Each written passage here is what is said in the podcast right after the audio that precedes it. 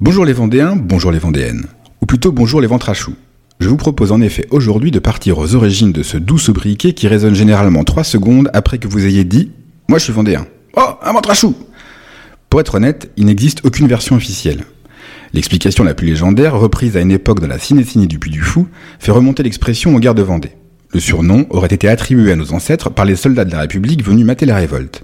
Il se serait agi d'une référence à la technique de combat des soldats blancs, qui avaient pris l'habitude de se jeter à plat ventre dans les champs, comme un seul homme, pour échapper à la mitraille. Pour coordonner le mouvement, les chefs auraient crié Ventre à choux la position la plus sûre se trouvant au creux des sillons où l'on plantait des choux. La légende est belle, mais n'est avérée par aucun historien de l'époque.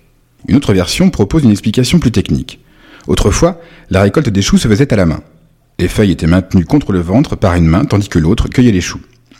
Cela avait pour effet de noircir le tablier à hauteur du ventre, d'où l'appellation.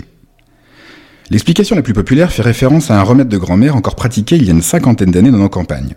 On prêtait en effet aux feuilles de chou des vertus cicatrisantes. À la naissance, on en plaçait une sur le cordon ombilical du bébé pour accélérer la cicatrisation. Ces mêmes feuilles étaient aussi supposées soigner la diarrhée, mais l'histoire ne dit pas où on les plaçait. Toutefois, l'explication la plus probable est assez récente puisqu'elle date du début du XXe siècle. À cette époque, de nombreux Vendéens émigrèrent en Charente pour repeupler les campagnes en manque de bras.